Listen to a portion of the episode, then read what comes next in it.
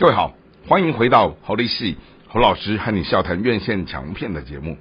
今天和大家分享的是二零二二年暑假强档，好由韩国所拍摄的这样的一个很大规模的一个史诗的科幻动作电影。那这部电影叫做《外星》。家人，那个家是加减乘除的加，就是外星人。好，那中间一个家。好，那外星家人这部电影，它其实我们仔细看一下哈，它牵涉到的是一个古今的这样的一个相隔六百多年的啊事件的重叠。然后他在论述到的是外星球，他们有一些囚犯，好，他们会把他们囚禁在地球人的某些少数人的身体的里面，哈的灵魂。导致这些人就变成是居住在这个地球人的身体作为一个监牢，啊，然后成为一个有点类似像是呃社会当中的这样的一个反社会人格或者是一些精神疾病的人哈的特征，好，那当然我们从不管是古今这样的一个穿越，哈，然后甚至于说当今天这部戏他想把未来的科幻跟古代的武侠，哦，甚至于一些呃剧中人和 AI 的这样的一个共存的这一种奇幻文本的东西，好了，多重的再结合像什么那种什么宝物啊、寻宝，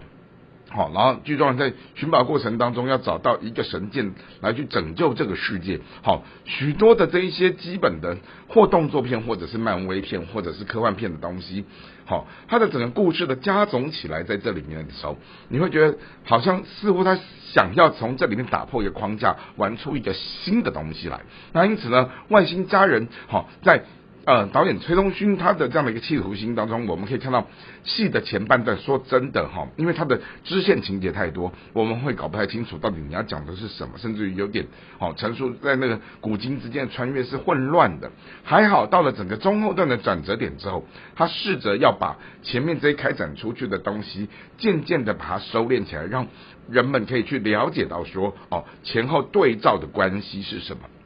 因此呢，我们就发现到说，嗯，从整部电影我们可以看出导演的企图，他想要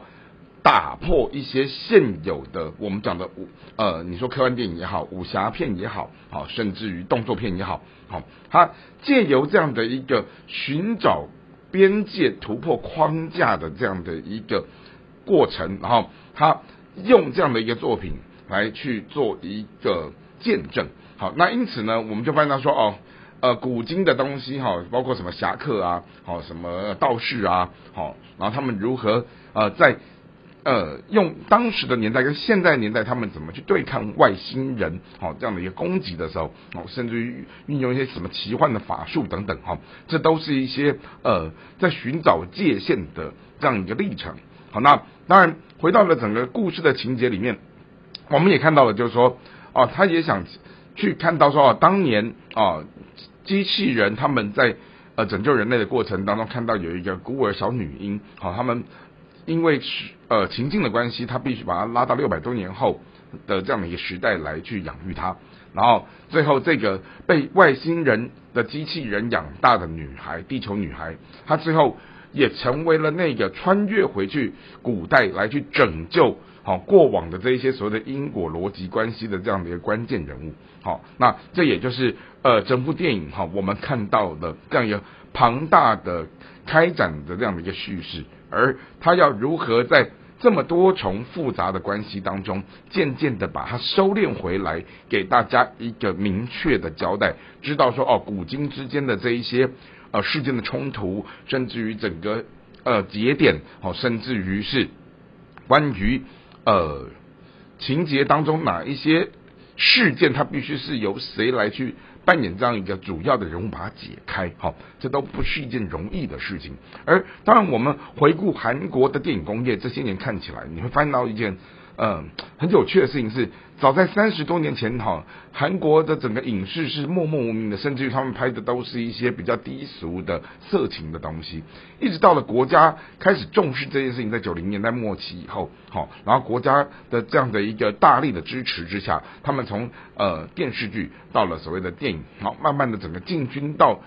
哦从区域型哦亚洲到了整个国际市场，真的不是一件容易的事情。而且再加上说这几年哈，我们看到了几个代表作东西，像《原罪犯》《下女的诱惑》好，或者是前几年《寄生上流》好，在在的都奠定出了韩国的电影，它在这个世界上它具有一席之地。那当然，除了韩国的电影跟韩国的怎样呃这样的一个所谓的呃特殊的故事情节之外，我觉得这部戏它其实有几个年轻演员还蛮值得拿出来被介绍。好，首先好。就是男一男二哈，分别就是金宇彬和柳俊烈。那金宇彬跟柳俊烈他们本身都是呃模特儿这样的一个鲜肉的形象出身。那在戏里面，他们透过这样的一个呃戏捧人的过程当中，他们其实呃跟到了一个很好的剧组，他们也在这里面演了一些很。亮眼很出色的角色，好，然后让观众对他们是有一个耳目一新的印象。那当然，在这部戏里面有一个特别值得被介绍的女主角，好，叫金泰梨。啊，金泰梨在这一出戏里面，她演的是一个从现代穿越回去古代的一个一个女子，而这个女子呢，她本身是被外星人养大的小孩。那他回到了过去的世界当中，要去拯救他们。当时可能有一些破口的东西，然后希望用他自己变成是一个活计，然后穿越到过去的世界里面去把一些呃核心的问题好来来去把它解决。而金泰梨就是我刚刚讲的这几位年轻的演员当中哈，相当出色的成就是他曾经在二零一六年好人生的代表作《夏女的诱惑》为他奠定了很多中外的大奖。因此，今天他以他这样的一个所谓的影视的成就来去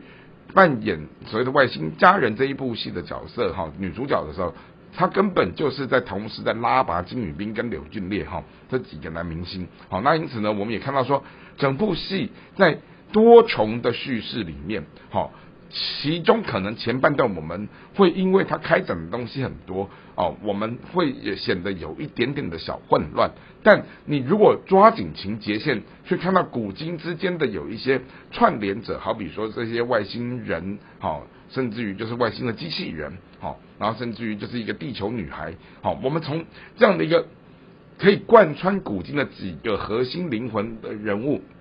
再由他们在不同的年代里面。他们的周边的这些裙带关系，我们就可以比较理解整个故事的情境跟脉络是怎么继续往前走下去的。那当然，我刚前面也提到说，因为它多重的这样的一个文本，它把它放在这里面，它又有科幻片，又有所谓的呃动作片，又有武侠片，哦，甚至于漫威的这种风格东西，好，如此多元的东西放在一起的时候，它最大的风险。其实也是他最大的优势，就是一旦你没有把这些故事说清楚，然后整个发散的太严重的时候，他就像是有一些小说写到后面，他越扯越远，他拉不回来。还好是他拉回来了，只是拉回来的过程当中，好，他的整个故事的技术性。其实讲真的还是有点小可惜哈，还不够精炼，但他也试着在整部戏的结尾当中来跟大家预告说，他们这部戏会有续集。好，这就是整个戏在最后的结尾当中给观众的提示跟预留的这样的一个伏笔的惊喜。好，这就是我们所看到的二零二二年由韩国他们推出这样的一个大大手笔大制作的一个所谓的史诗动作。科幻啊武侠巨片叫《外星家人》，那也在这一次的二零二二年的暑假档期有了很不错的票房佳绩，也在这里将这部作品分享给大家。希望今天的节目你们会喜欢，我们下次再会。